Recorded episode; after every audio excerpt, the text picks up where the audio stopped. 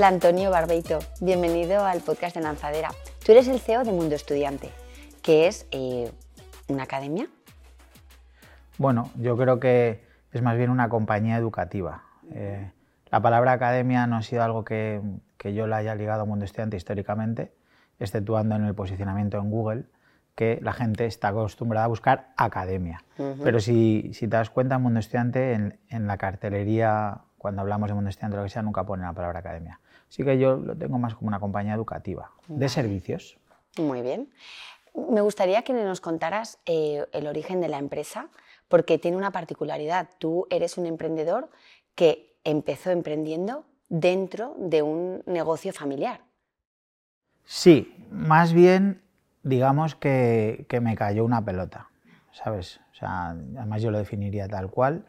Mi padre tuvo una idea muy original, mi padre era analfabeto a los 22 años y estudió una ingeniería. Me acuerdo que siempre me contaba que hizo todo el bachillerato en un año y nueve meses y para saltar el potro levantaba una pierna y los compañeros le enseñaban a los demás compañeros como, mira a mi compañero de clase cogiéndole de la mano un hombre de veintitantos años, ¿no?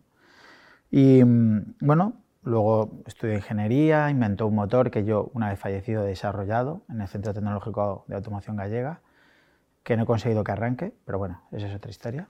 Y mm, bueno, fundamentalmente tuvo una idea original en cuanto a una modalidad de dar clase. Era una modalidad que fue bastante exitosa por lo pionera que, ella, que era la idea. En el año 90 o 90 y tantos se grababa en vídeo, ponía el vídeo en unos ejercicios a unas cabinas individuales a los alumnos. Entonces, digamos que fue un poco el precursor de, de esta parte de grabarse a nivel educativo, contenido educativo, ¿no? Y, bueno, la empresa la verdad que era muy disruptiva en Madrid, pero no dejaba de ser una academia, al final tenía sus apellidos, Academia Arbeito Iris. Eh, empecé a dar clase en el año 96, estudié industriales, empecé con 17 años en, la UNED, a distancia. Pero bueno, eh, como te comentaba antes, eh, la primera, esta academia que tenía mi padre, que sí que era una academia, tenía unas verjas y yo miraba por la ventana y estudiar eh, industriales a distancia en plan antiguo de seis años es verdaderamente duro. Entonces yo decía, uff, esto es como una cárcel, tengo que, tengo que ver cómo si esto se pudiera cambiar, ¿no?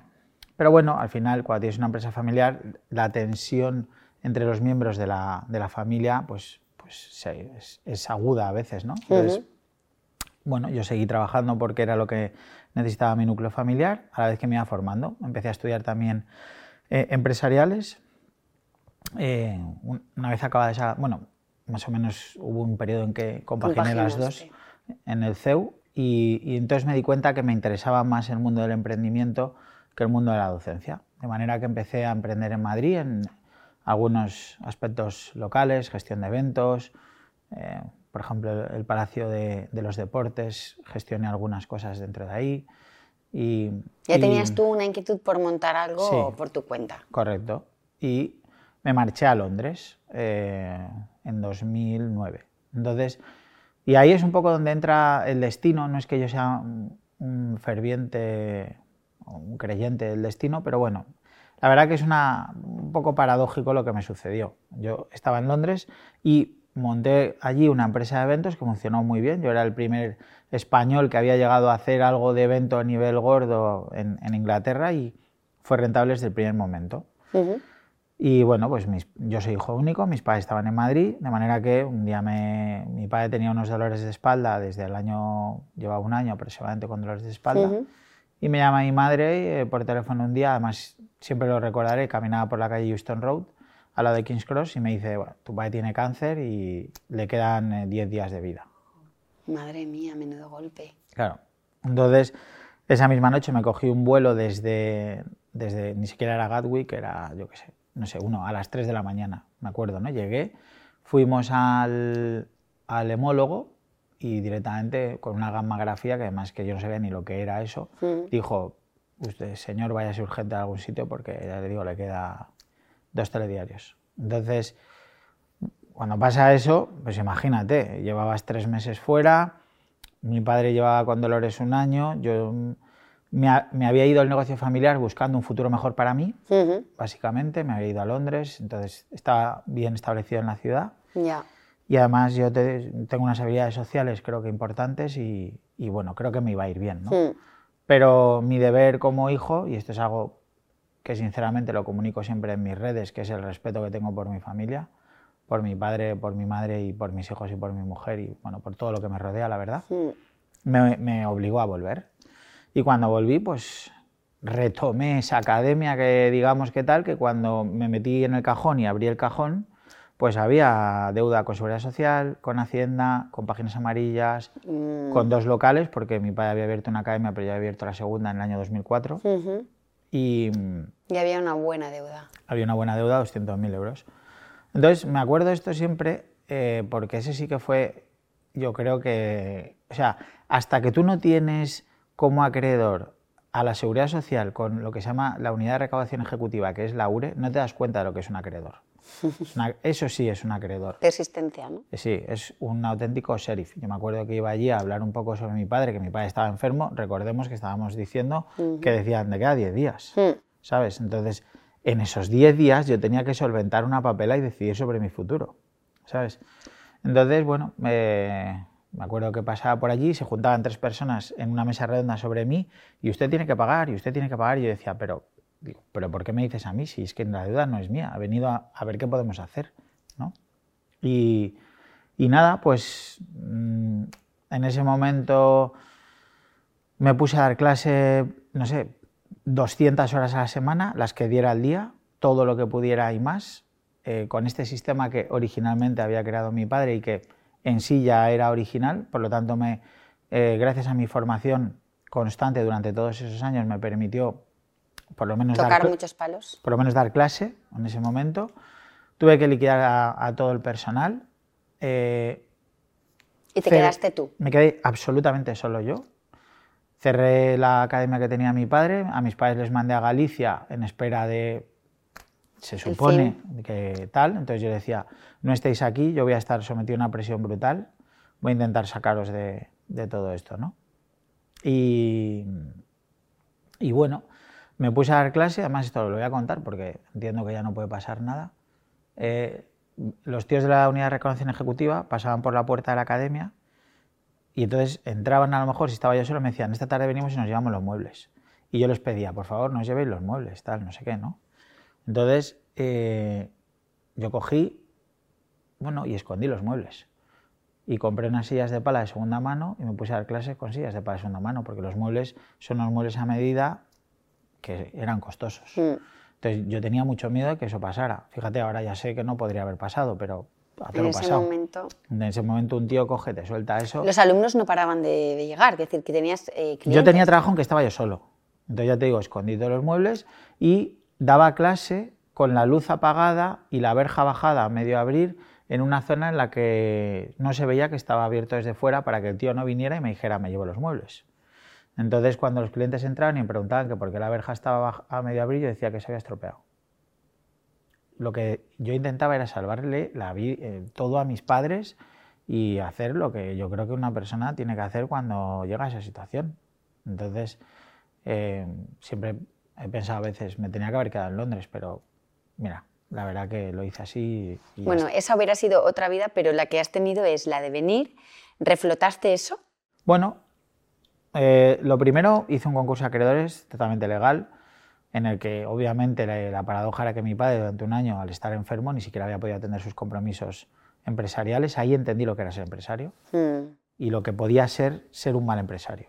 Hmm. Entonces mi padre entendí que era un buen técnico, pero que era un mal gestor, no había gestionado correctamente las cosas. Yo hice un concurso de acreedores totalmente legal y limpié su nombre, salió un concurso fortuito. Entonces, eh, desde ahí yo, bueno, solo seguí trabajando, empecé a ahorrar, abrí otra sede.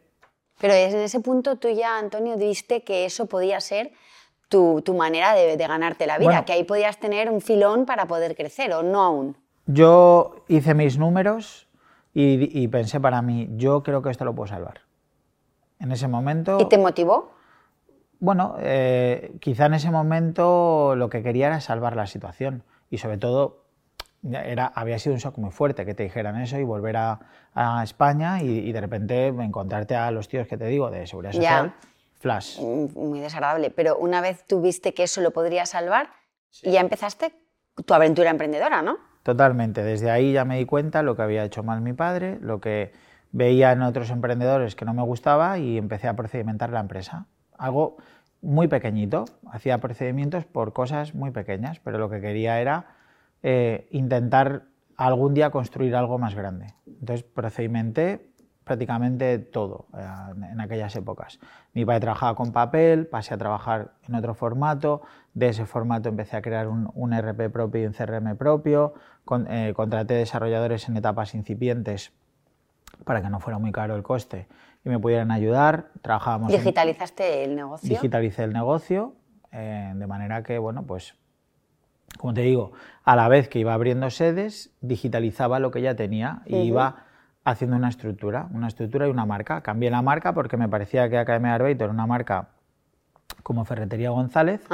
He, mantenido el nombre porque en Madrid el nombre, el apellido Barbeito está muy ligado a la educación, al final son 45 años desde que mi padre empezó a dar clase. Pero lo llamé de un nombre, además siempre digo lo mismo, en el que te acuerdas si alguien te dice de un lado a otro del metro a qué sitio vas, mm. que es Mundo Estudiante. Sí, es un nombre particular. Claro, es un nombre que te acuerdas. O sea, no, necesita, no requiere de una gran pronunciación, no es un nombre complejo para los extranjeros.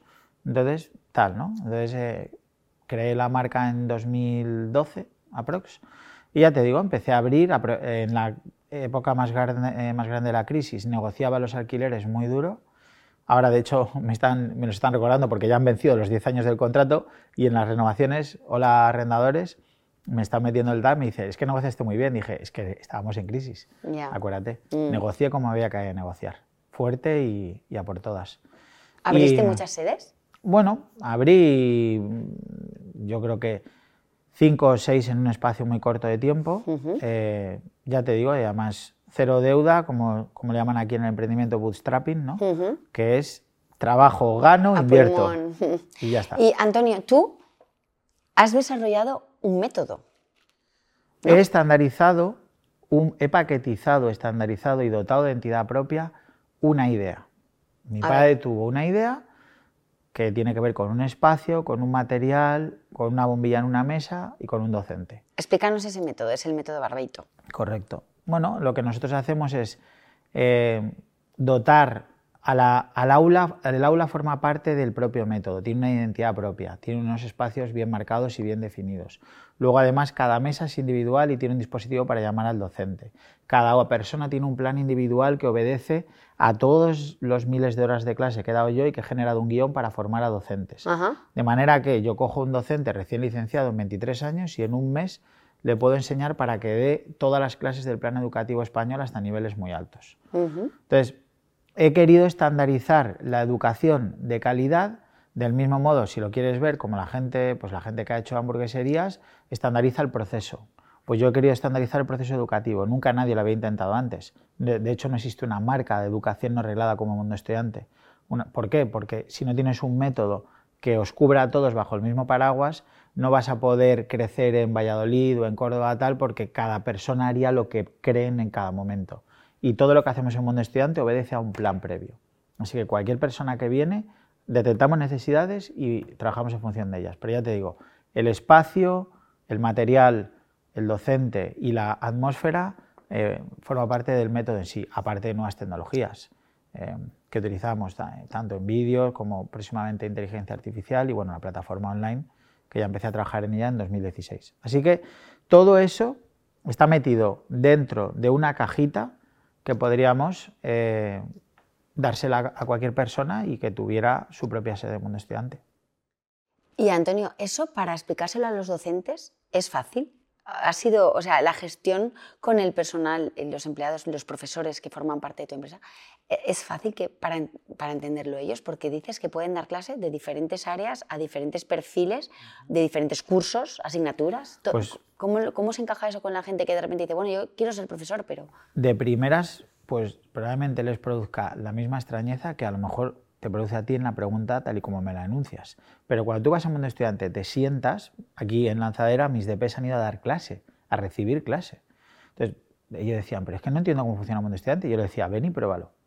Pues básicamente es eso, cuando te sientas en una mesa de mundo estudiante y entiendes el contexto y ves el contexto, dices, ah, ya entiendo de qué va esto. porque desde el primer momento efectivamente ya estás aprendiendo y la gente en un principio como que le cuesta que pueda hacer lo que nosotros hacemos en Mundo Estudiante, pero yo, yo he visto a mucha gente eh, de perfiles muy diferentes trabajando con nosotros y haciendo un magnífico trabajo. Así que sí, eh, sí, la gente puede hacer, la gente puede trabajar en Mundo Estudiante y, puede hacerlo perfectamente.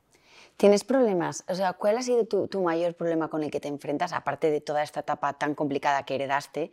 Em, es encontrar los profesionales que no tengan una muy alta rotación, es conseguir más clientes. ¿Qué es el principal problema de tu empresa? Sin ninguna duda el sector. El lobby es un lobby complejo, la enseñanza no reglada es, un sector que ni siquiera está realmente regulado de ninguna manera, porque a veces, mira, cuando pasó el COVID no se sabía si estaba en comercio o en educación, estamos por ahí. Cuando quieres sacar un análisis en el INE no sabes ni encontrarlo.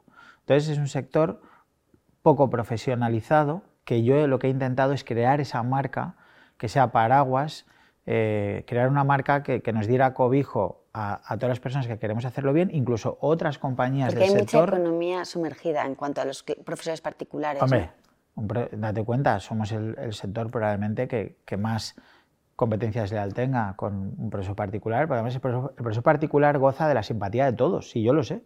Es un chico de 17 años que le da clase a su prima de 13 y que le pagan X, ¿no? Entonces, todo el mundo lo quiere hacer cuando es joven, pero la realidad es que hay empresas que pagan muchos impuestos y que aportan mucho al Estado para intentar sobrevivir. Entonces, eh, desde luego eso fue lo más duro. Y luego, obviamente, pues también eh, encontrar a, a, los profesionales adecuados requiere de una labor de formación continua. Yo en Lanzadera he aprendido una frase que me encanta, que es ley de la cosecha que, bueno, la verdad es que nosotros también lo veníamos haciendo, pero sin llamarlo así. Entonces, ahora rebautizamos esto. ¿Quieres explicarla para que la gente que no la conozca? Bueno, la ley de la cosecha es que cuando haces un fichaje tienes que enseñarle, acompañarle y estar ahí para que la persona aprenda y pueda ejercer su trabajo por sí misma. O sea, que no seas rápido a la hora de meter a alguien en el En el onboarding de claro. un nuevo... Tienes que tener calma y paciencia. Y luego recogerás los frutos. Seguro, seguro. Antonio, ¿y tú sacas dentro del centro docente como una pata de, formación online? ¿Vas a hacer de eso el core de tu negocio? ¿Es una cosa que piensas que va a, comerse a, la clase física? ¿Cómo, cómo te, te proyectas esto? Absolutamente no. Absolutamente no. Mira, yo en el año 2016 empecé a plantearme que el sistema educativo que nosotros teníamos de individualidad completa, de planificación a un alumno en dos minutos desde que entra por la puerta puede recibir enseñanza de lo que necesite, lo quería dentro de la pantalla del ordenador. Lo primero que hice fue digitalizar toda la documentación que mi padre me había legado en herencia. Hablamos de 10.000 folios con los dibujos más complicados, epicicloides, cardioides, integrales, no sé qué, que te puedas imaginar.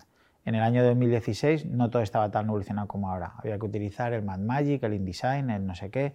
En fin, fueron Dos años de trabajo, simplemente eso. Entonces, nosotros empezamos a hacer pruebas en el 2018, 2019 y ya hicimos llamadas a alumnos que estaban en, Alemania en directo, porque la plataforma de Classify lo que hace es clases en directo en streaming en un servicio one-to-many. Es lo mismo que un mundo estudiante físico, en el que un docente presta varios servicios a la vez de carácter individual, pero en un ordenador. Y la experiencia de usuario es la misma. Entonces, cuando pasó el COVID, nosotros en 48 horas, todos los docentes ya daban clase online. Y teníamos a todos los clientes, o sea, yo no despedía a nadie ni ICR, mantuve a toda la plantilla todo el tiempo del COVID, simplemente lo que hice fue rebajar la cuota a los clientes. Incluso estuve pensando en cerrar todas las sedes de Mundo Estudiante y centrarme en abrir ClassFi a, a tope. Pero te voy a decir una cosa, siendo esa mi idea original, eh, algunos de mis colaboradores, eh, colaboradores me dijeron, Antonio, la presencialidad todavía tira. Y fíjate que en ese momento no quedaba tan claro porque durante muchos meses todos nuestros servicios fueron online hmm. y meses posteriores hmm. muchos servicios eran online. Pues decidimos eh, apostar por una estrategia omnicanal absoluta, totalmente y completamente omnicanal. ¿Y conviven bien? Perfectamente, porque mira, al final un alumno que viene a una sede física a recibir un servicio educativo, que es lo que hace en un mundo estudiante, es lo que te digo, o sea, más allá de una academia lo que recibe es un acompañamiento, un servicio educativo, una mentoría, tienes una persona que se preocupa por ti o varias.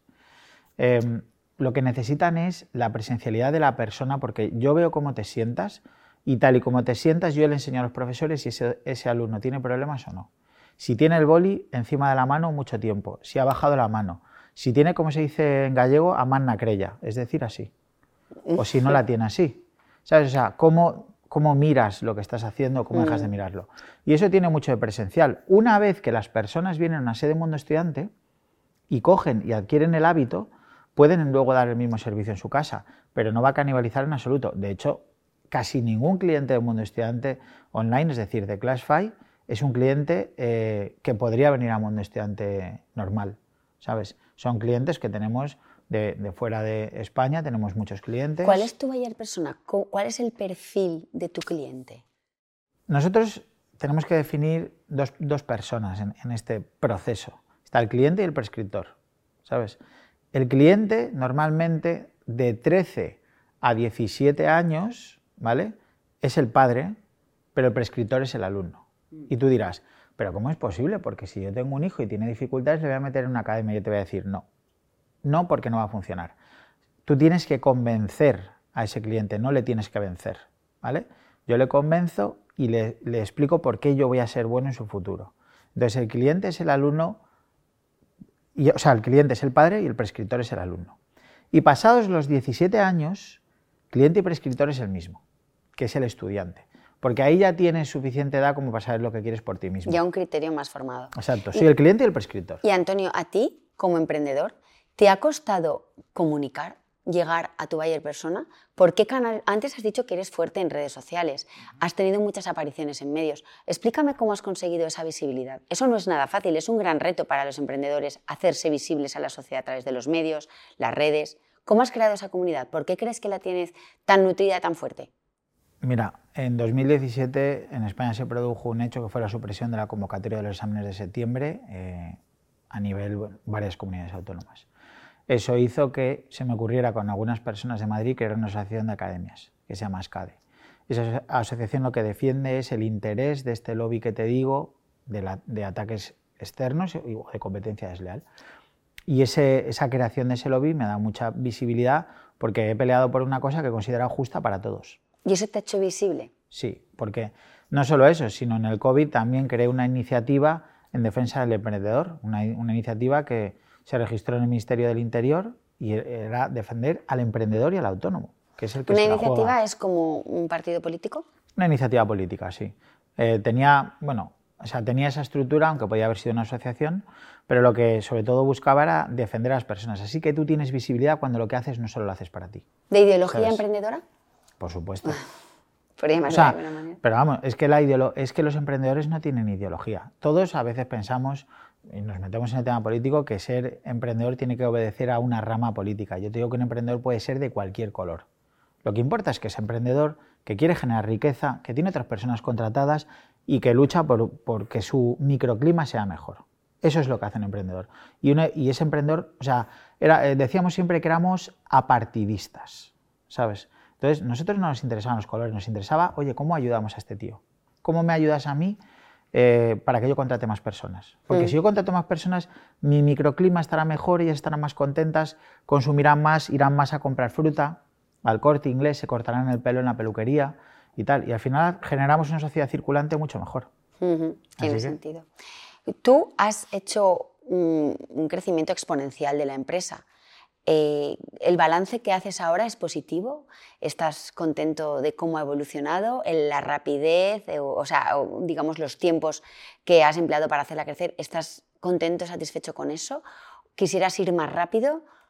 Hombre, he pasado una crisis de 2013, he pasado un COVID, he pasado una filomena, he pasado inestabilidad en España para el emprendedor por lo tanto, he ido lo rápido que he tenido que ir para tener éxito.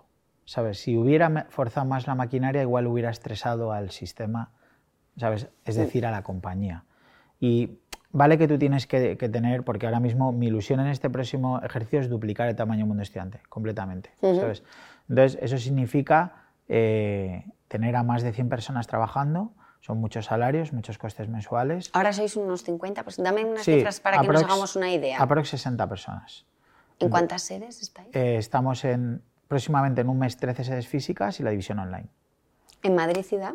No, estamos en ocho ciudades. Estamos en Madrid ciudad, Alcobendas, Pozuelo, Alcalá, Majada Honda, Valladolid, Córdoba y ahora abro el Corcón y otra sede en Madrid y tenemos previstas varias aperturas, entre ellas en Valencia, ya os lo diré, por si claro. enseñamos universidad y todo lo que necesitéis. Así que, que, bueno, he hecho las cosas a la velocidad que requería la situación. Y si ahora tenemos que correr más, lo que tengo que hacer es mejorar mi ley de la cosecha. ¿Sabes? Lo que yo no puedo hacer es estresar a mi plantilla en una cosa. tengo que convencerles, como te he dicho, y no vencerles, igual que a mis clientes, para decirles que me acompañen en esta aventura. Así que esto es lo que hay que hacer. Antonio, ¿y tú, que tienes muchas inquietudes y, y no paras, ¿te imaginas el resto de tu vida dedicado a este negocio? Me imagino el resto de mi vida absolutamente ligado al mundo estudiante. Desde luego que sí. He tenido otros proyectos transversales, he invertido en algunas startups de, moda, porque también veía que había un match con los alumnos del mundo estudiante y he invertido en cosas que yo pensaba que podían beneficiar al mundo estudiante. También tuve una agencia de influencers, la segunda que había en España, he hecho cosas interesantes, pero siempre mi core ha sido el legado que yo he recibido y algo en lo que sinceramente creo que puedo estar en top 5, que es educación. O sea, en cuanto a mentalidad, en cuanto a entender lo que necesita un cliente para aprender, les llamo clientes además porque para mí lo son, aunque sean estudiantes, pero que hasta el que tiene 8 años le tengo que enseñar y tiene que obtener un, resultado, ¿no? Estando conmigo. Así que si me veo ligado al mundo estudiante, me encantaría hacerlo crecer. Es un proyecto, como te digo, que no existe en España, ni en, yo creo que en ninguna parte del mundo, una enseña de mm, servicios educativos no arreglados, porque Podemos hablar de pizzerías, podemos hablar de supermercados, podemos hablar de papelería, hamburguesería, lo que quieras. Mm. Pero de academias no, no existe. Entonces, yo creo que puedo hacerlo, sinceramente. Seguro. Antonio, tú pasaste por lanzadera. Bueno, estás terminando el cuerpo teórico. Em, ¿Tienes un balance positivo de tu paso por aquí? Totalmente. y, también quiero preguntarte, o sea, quiero que me desarrolles en qué te ha sumado tu paso por Marina de Empresas. Y también quiero que seas crítico si hay algún punto en el que crees que podía ser mejor o que, hay cosas que no te han gustado o que no eran como tú esperabas. no sé qué esperabas de lanzadera tampoco cuando llegaste. Yo tampoco. De hecho, un día me levanté, llamé al ICEX, en el ICEX les enseñé el proyecto de Classify, me atendieron, me pasaron a un periodo que se llamaba El Referente, yo sabía de lanzadera por oídas, hmm. me metí, había ya tal, vi lo de lanzadera, apliqué, me llamaron y tal. No, no, sabía cómo era este ecosistema porque he sido un emprendedor que ha trabajado en su negocio hmm. para generar una empresa. He querido pasar de un negocio a una empresa, ¿sabes? Hmm. O sea, no un autoempleo, sino algo que realmente funcione sin mí y sin mi dependencia, más que mi, eh, mi liderazgo. Entonces, Lanzadera me ha sumado que, como te dije, estudié industriales a distancia y luego estudié también empresariales en CEO, pero no fui ni un día a clase porque estaba trabajando. De manera que yo no he vivido ni una sola experiencia de arropo, de, educativo, mm. de aprendizaje, un entorno con iguales a mí. Estabas muy solo. Totalmente y absolutamente solo, esa es la palabra. De hecho, mi mujer, que es, eh, lo he comentado, directora de marketing de Telva, era la que me daba los consejos empresariales, porque yo no tenía el expertise. Entonces he venido a, más que el mío propio, ¿no? Mi, desarrollo intrínseco, lo que digo, yo creo que esto está bien y esto está mal. Mm. Entonces, eh, cuando vine a Lanzadera he aprendido eso. He conocido a gente genial, he conocido a gente que me ha ayudado un montón. He llamado a un tío y le he dicho, oye, no me entero de esto, ¿me ayudas? Y me ha dicho, pues claro. Eh, mis DPs me han ayudado, DP, director de proyecto, me han ayudado un montonazo. Toda la gente que he conocido aquí ha sido súper educada conmigo. Así que yo creo que todo emprendedor que de verdad quiera emprender tendría que intentar pasar por una incubadora como lanzadera la verdad. Esto en la parte positiva y en la parte negativa, pues yo creo que lanzadera, al igual que me pasó a mí en, un, momento, también yo creo que eh, probablemente se tenga que aperturar en algunas cosas que quizá son un poco más, eh, no quiero decir antiguas, eh, no sé. O sea, yo por ejemplo, en, mi compañía yo era muy estricto con, con algunos aspectos del vestuario, de cosas así, de tal y cual, ¿no? Yo siento, en Lanzadera también he visto eso, la realidad, ¿sabes? Sí. ¿Tú mismo también lo has aplicado en tu empresa? Yo, ¿Para tus profesores o para tus alumnos? No, para mis profesores. Yo he sido muy estricto, pero de repente, hace un par de años, vi que el mundo había cambiado. Pero cambiado radicalmente. Y dije, jolines, pues ahora... A lo mejor había cambiado, pero resulta que tú lo viste hace dos años, ¿no? Sí, la mitad de mis profesores llevan tatuajes hasta aquí, los otros llevan no sé, un montón de cosas que no hubieran llevado en la vida, Hmm. te iba a decir argollas, en fin, de todo. Ya. Y de repente dices, Los es que el mundo está ahí. ya no son tan importantes, no son una No, barrera. No hay que. Claro, antes estaba como todo muy estereotipado. Si te dedicas a educación, tienes que ser así, así. Mm. Yo no parezco un docente normal. Y se lo digo siempre a la gente que viene a ver. Pero Tú es eres que- muy creativo con tu imagen. Sí, lo soy. Pero mis docentes también, ¿eh? O sea, hay cada uno que alucinas. Y, o sea, es que el mundo ha cambiado un montón. O sea, yo lo veo. Mis hijos tienen cuatro años y, lo veo con sus padres, con sus hijos de nueve años, Mm. de once años, mis alumnos. Toda, cada día Claro, tú estás con gente joven continuamente. ¿no? Claro, todos los días me enseñan algunas cosas que yo alucino y digo, jolines, pero es que el mundo ya es así, ¿no? O sea, cosas que nos parecen a las personas que nos hemos criado en unos ambientes un poco más conservadores. Iba a decir conservador. Creo que puede, conservador igual es la palabra. Eh, nos parece como raros, pero que de repente es que ya está ahí, ¿no? O sea, ya en Estados Unidos, el otro día vi una foto de, de un baño de un género neutro en unos grandes almacenes. Y eh, siendo una cosa que me parece particular, digo, oye, voy a tener que poner un baño así en un mundo estudiante. Y digo, "Jo, pues a lo mejor sí, oye. ¿sabes? Antonio, una pregunta. Cuando abres una nueva ciudad, ¿qué- ¿cómo haces para darte a conocer? ¿Cómo haces ese desembarco? Porque claro, ya habrá otros centros de formación, eh, tienes la competencia consolidada o más o menos consolidada en función del barrio donde te, te ubicas. ¿Cómo haces? Eso es lo más difícil. Abrir una nueva ciudad siempre es algo que produce mucho estrés. Lo que tienes que hacer es una campaña de onboarding y lo más agresiva posible. Fíjate, eh, posible. Fíjate, Tim Hortons el otro día abrió al lado de una de mis sedes café gratis para un año a las 50 primeras personas. Nosotros en Córdoba abrimos con una eh, suscripción gratuita anual a Netflix, por ejemplo. ¿Y sabes qué? Y te voy a decir... Pero te haces la competencia a ti mismo, porque si estás viendo Netflix estás estudiando. No, pero ¿sabes qué pasa? Lo hicimos a, a nivel gancho comercial y no funcionó porque la gente no quería que sus hijos tuvieran conexión a Netflix. Y luego lo pensé y dije, joder, si es que tienes toda la razón. Claro. Entonces al final lo que hacemos es eh, hacer un evento súper megalocuántico en la zona, comercio local, guay. tal, y desembarcamos sobre todo a través de, de- de plataformas de, de gestión de mm, Google, similar, en fin, redes sociales y tal. Pero sobre todo hacemos una campaña agresiva en, en el comercio zonal si la sede está en una ciudad eh, pequeña. O sea, un, e- un evento que implique a los comercios del barrio y darte a conocer. Sí, porque al final, tú date cuenta, cuando yo busco un local, yo siempre digo lo mismo. Y una vez subí un vídeo a TikTok que tiene bastantes visualizaciones en el que decía, ¿cómo busco un local no? a día de hoy? O sea, cuando un estudiante crezca, pues enseñaré a otra persona a hacerlo. Yo me quedo como tres horas en la puerta del local, me llevo un cuenta perdices, cuento a las personas que pasan por la puerta y luego pregunto al comercio local. Fundamentalmente dos, farmacias y bares. Las farmacias me indican si hay gente joven en el rango de edad de 13 a 23 años. Y los bares me indican si hay gente joven en el rango de edad de 18 a 30 años. Entonces, ese termómetro me ayuda a saber si realmente es una zona poblacional que me interese. Porque a mí no me interesa que haya, o sea, no me, no me importa que haya núcleos estudiantiles cerca, universidades o colegios. A mí lo que me importa es que haya gente viviendo y que hayan pagado sus hipotecas. Si los edificios tienen más de cuatro plantas, eh, normalmente lo que calculo es el número de familias que vivirá eh, más o menos en la zona, aparte del INE, que también te da buenos, buenos datos de ratio de personas, formación, formación de los miembros de la familia, en fin. Porque más de cuatro plantas. porque cuatro, eh, menos de cuatro plantas son edificios pequeños. Vive menos gente. Por ejemplo, en Majada Honda está rodeado de edificios más pequeñitos y ahí se nota en la demanda. Eh, por ejemplo, eh, Alcorcón son edificios mucho más altos y la demanda funcionará mejor. Pozuelos son mucho más altos Más y funciona mejor. Claro. eh, Haces una buena investigación, ¿eh? No, bueno, la verdad que me lo ocurro en un local. Sí, eh, pero sí. to- mira, todos los locales del mundo estudiante históricamente han sido rentables a partir del tercer mes Muy bien. tercer, cuarto mes. ¿Por qué? Porque nos, nos, nos preocupamos de hacer eso. Haces ese estudio previo que te garantiza un cier- mm, cierta seguridad, ¿no? Bueno, que me elimina más riesgo. Exacto. ¿sabes? Minimiza el riesgo más Exacto, exacto. Entonces, pero es, es difícil desembarcar en una nueva ciudad, en un nuevo negocio, sea lo que sea, ¿eh? Vendas esto, tornillos o lechugas, como vosotros. Eh, bueno, vosotros me refiero a Mercadona. Sí, te refieres a Mercadona. Tenéis una marca absolutamente potente y, y seguro, no obstante, que hacéis un estudio de la zona cuando vais y tal. Vosotros tenéis un producto maravilloso, la gente está súper contenta con la estrategia de SPP, si no me equivoco, pero en Mundo Estudiante lo que también hacemos es un servicio maravilloso. Entonces, competimos en servicio, no en precio, ¿sabes? Porque en precio nunca vamos a ganar.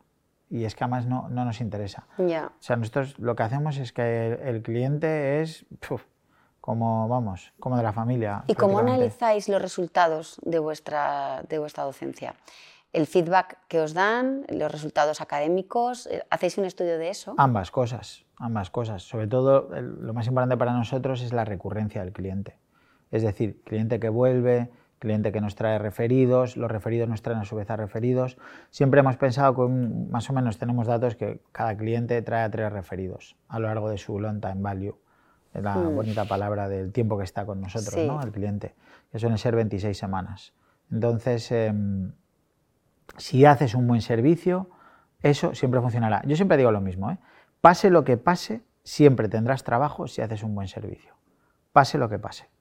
Independientemente de crisis, quitando bombas nucleares, eh, que ahí ya estaríamos todos en el hoyo. Sí, eso es otra cosa. Antonio, tú, por lo que has contado, has hecho muchas cosas bien para poder sacar adelante una empresa que tenía dificultades, la has hecho crecer, has innovado, muchas cosas. También habrás hecho cosas mal. Mm. ¿Quieres hablarnos de las grandes cagadas? Buah. Pues grandes cagadas, eh, seguro que ha sido soltar a la gente al ruedo antes de hacer la ley de la cosecha. Sí. La gran cagada a tope de guay fue unos coordinadores de sede en una reunión con unos docentes, quizá no preparados para tener esa reunión. Yo recientemente había sido padre, no hice ese acompañamiento por no atender a mis compromisos profesionales en ese momento, porque la situación personal, siendo había sido padre mellizos, era un poco complicada, no les apoyé, no les di soporte y, y esa fue una gran cagada, una muy gran cagada Porque no transmitieron. Adecuadamente un mensaje, hubo una crisis importante de, de personal, una crisis de, de identidad, podemos llamarlo, una crisis de marca, y esa ha sido mi, además totalmente responsabilidad mía, porque esta ley de la cosecha que te digo, cuando le dices a las personas cómo tienen que hacer las cosas y son conscientes de que por encima de todo hay que hacerlas bien, tal. Si no les formas a las personas en algunos discursos y tienen discursos propios o quizá un poco equivocados, pues no, esa fue la gran cagada. O sea que la gran cagada ha sido con el personal, cuando he tenido la gran cagada. Y ahora, al venir a Lanzadera, fíjate, me traje todo el personal el 12 de julio, cerré el Mundo Estudiante un día para que vinieran aquí. vinieron aquí físicamente. Todos vinieron aquí. Eh, ¿Cuántas son? ese día vinieron como 50 personas. Entonces, bueno, he intentado remediar o enmendar mis errores y decir, oye, mira, quiero que vengáis a ver esto porque me parece que está guay. A mí me ha servido y quiero que os sirva a vosotros también, ¿no? Entonces, eh, estoy trabajando en eso ahora. Muy o sea, porque realmente las empresas las hacen las personas. Da igual que tengas un SaaS, chicos, da igual que tengáis un SaaS o lo que sea. Las empresas las hacen las personas. Punto y final. Aunque tu software sea tal, hasta el tío que hace ChatGPT tiene otro tío que si no le tratas bien y no le escuchas, que tiene problemas a lo mejor en casa y un poco le das ese soporte y ese apoyo, el tío no va a hacerlo guay. Cuando llegue a su casa va a estar pensando en otras cosas, no, no va a estar focus. Entonces hay que ayudar a la gente. Y la gente te ayuda a ti. Esto es lo que yo me llevo de- del emprendimiento. Cuando ayudas, te ayudan. Antonio, pero e- esa visión tan cercana al, al trabajador, a medida que vas escalando tu empresa, ¿cómo puedes mantenerla?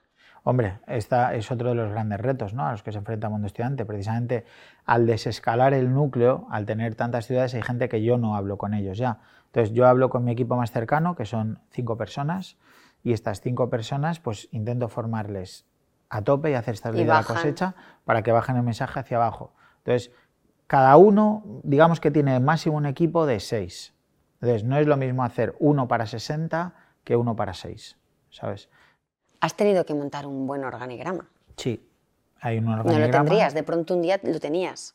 Bueno, mm, había un organigrama, pero no estaba tan bien trabajado más que en un papel. Y las cosas en el papel, como me dijo Héctor Hernández, eh, el director general de Marina de Empresas, las cosas en el papel no sirven, sirve el liderazgo real. Entonces, el papel no sirvió y lo que sirve es el liderazgo real. El hablar contigo, explicarte las cosas y explicártelas 185.000 veces hasta que tú estés eh, convencido y no vencido, ¿sabes? Y eso es un poco lo que yo estoy... Mi trabajo actual ahora mismo es convencer a la gente de que confíe en mí, ¿sabes? Incluso a nivel cliente o trabajador. Y ese es un poco el ejemplo con el que me levanto y me levanto para venir a lanzadera o para cualquier cosa que hago en mi actividad normal. Antonio, ¿le darías un consejo a alguien que esté emprendiendo? Sí, 100%, que sea honesto. 100%. O sea, si sabes que no puedes pagar a una persona, no la engañes. No le digas mañana hablamos, o te lo miro, o no te preocupes que está en ello la gestoría. Sé honesto y di la verdad, porque la verdad, eh, aunque sea tu verdad, sabes, es la que la gente entiende. Y además cuando tú dices la verdad, se nota. Y cuando mientes también se nota. ¿Sabes? O sea, porque la gente no es tonta. Nosotros no somos tontos, las personas que trabajan no son tontos. Cuando yo hice la iniciativa de los emprendedores, siempre decía que tiene que haber un equipo entre el emprendedor y los trabajadores. Y tienen que ir de la mano. Y eso solo se consigue si eres honesto. Entonces, al que emprenda, yo le digo que 100% sea honesto. Y si, si hay dificultades en el camino, que las diga. Y como, como decís vosotros en Lanzadera, que jueguen abierto. Eso es como lo más importante, ¿sabes? Porque a partir de ahí tú ya sabrás con quién puedes contar o no, pero le das la oportunidad al otro que pueda elegir. Si le engañas, no le das la oportunidad. Entonces yo tengo que elegir si voy contigo porque creo en ti y en tus dotes de liderazgo o si voy contigo porque me has dicho que me vas a dar no sé qué. Lo que sea, solo verdad. Un consejo espectacular. Te agradezco. Bueno, Antonio, ha sido un gusto hablar contigo, que nos cuentes toda esta historia tan fuerte que tienes desde el primer momento que empezaste a, a emprender, ahora ya como empresario y que te deseamos muchísima suerte. Supongo que las cosas van a seguir yéndote igual de bien o mejor. Eso espero. Así es que muchas gracias por venir al podcast. Gracias a vosotros y gracias a todos por escucharme.